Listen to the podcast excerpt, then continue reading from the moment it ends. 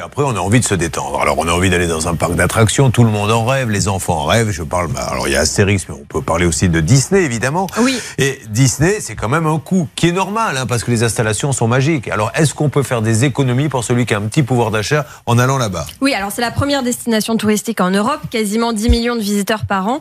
Et effectivement, c'est un rêve qui n'est pas forcément accessible à toutes les bourses, avec des prix en hausse. Plus 6 euros, par exemple, pour le billet non daté un parc cette année.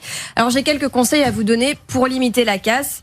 Le premier conseil, ça serait de prendre un billet daté. Ça coûte forcément moins cher qu'un billet non daté. Un billet non daté, vous pouvez y aller quand vous voulez. Le billet daté, vous réservez votre date à l'avance. Le billet non daté, c'est 105 euros pour un seul parc. Et, le non daté, évidemment. Enfin, le daté, en tout cas, par contre, si vous n'y allez pas, il est perdu.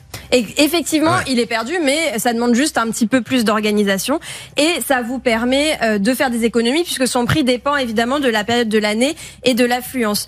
Euh, globalement, c'est moins cher en semaine hors vacances scolaires et c'est en ce moment et jusqu'à début février que vous trouverez les billets les moins chers, 56 euros pour un parc, adulte 52 euros pour les enfants.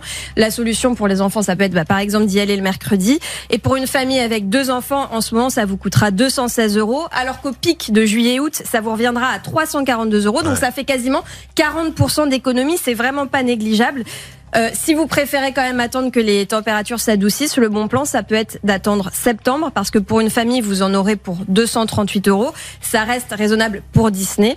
Ma deuxième astuce pour payer moins cher, si jamais vous venez de province et que vous ne pouvez pas échapper à l'hébergement sur place qui est exorbitant, euh, privilégiez les hôtels partenaires avec une navette gratuite jusqu'au parc plutôt que de choisir un hôtel à l'intérieur du parc. Par exemple, en février, vous pouvez vous offrir un séjour à 4 euh, pour 4 à 750 euros.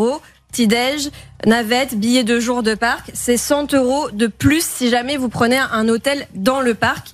Et troisième astuce, j'ai lu euh, partout sur Internet que vous ne pouviez pas pique-niquer à Disney. J'ai épluché euh, le règlement intérieur, c'est complètement faux. Vous pouvez amener votre sandwich avec un morceau de maquereau euh, dans deux tranches de pain. Ça vous coûtera forcément moins cher que le buffet à 50 euros.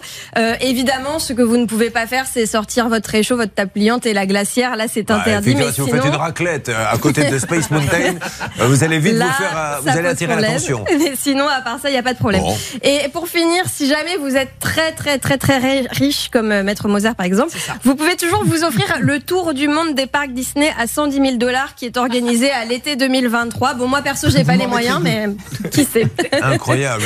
110 000, ouais. Eh ben merci. Oui, alors si vraiment vous voulez pas payer, vous faites comme Bernard, mais enfin, qui déguise sa femme en mini, la pauvre, qui a passé l'âge, parce qu'elle lui dit Bernard, on va payer. Non, tu vas voir, ils vont nous laisser passer. Donc effectivement, on croit que c'est un personnage, on les laisse passer, mais arrêtez Bernard.